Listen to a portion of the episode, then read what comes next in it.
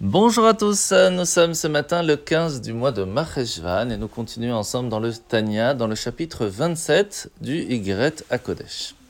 Nous parlons toujours du fait qu'un tzaddik injuste, lorsqu'il est dans ce monde, il permet de transmettre sa force, sa bénédiction.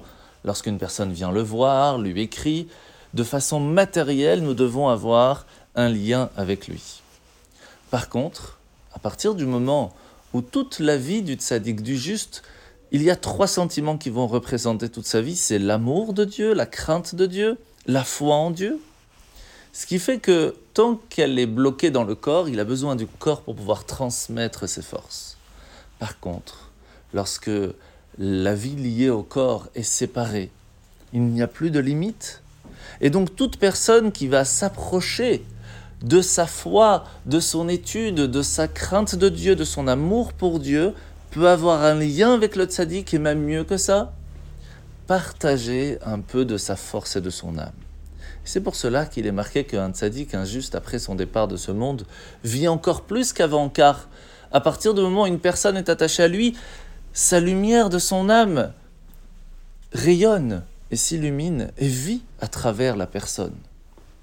Et c'est pour cela que pour parler un peu plus précisément du niveau de l'âme, il y a cinq niveaux, trois les plus connus. Le niveau de Nefesh, c'est le niveau de l'action. Celui-là reste du côté du corps. Par contre, le niveau de Ruach, qui est le niveau sentiment de l'âme, n'est plus limité par un lieu physique. Et c'est pour cela qu'elle peut aller partout. Et à mesure de l'effort, du lien qu'une personne veut avoir avec le tzaddik, eh bien, il recevra de retour sa lumière sa force et sa bénédiction. La mitzvah de ce matin, c'est la mitzvah négative numéro 137. C'est l'interdiction faite à une personne qui serait déshonorée, donc une femme qui ne peut plus se marier avec, euh, avec un Cohen, quelle que soit la raison, eh bien, ne peut pas manger des choses saintes. Quelle que soit la partie, la trauma, les sacrifices ou autres, elle ne peut pas en manger. La parachat de la semaine. Nous sommes parachat Vayera aujourd'hui, nous allons voir que Abraham, alors qu'il va avoir 100 ans, et que son épouse Sarah, 90 ans, 90 ans, Yitzhak va naître. Et pourtant, Ishmaël, le fils de Hagar, n'était pas très content de ça et va tout faire pour avoir une influence néfaste envers Yitzhak. Sarah va insister pour que Abraham bannisse Hagar de chez lui, ainsi que Ishmaël. Mais c'était dur pour Abraham. Ça reste en fin de compte l'enfant qu'il a eu avec Agar. Et puis, sa façon de vivre était toujours d'accueillir les gens, d'aider les gens. Comment pourrait-il bannir quelqu'un? Et c'est là que la phrase de Dieu va être Tout ce que Sarah te dit, écoute sa voix.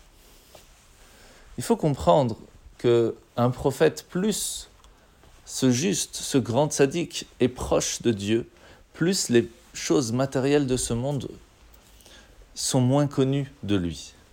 Ça ne lui parle pas.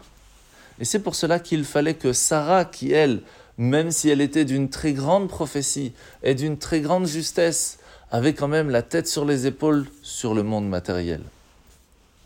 Et va donc immédiatement percevoir le danger que représentait Ishmaël pour son fils.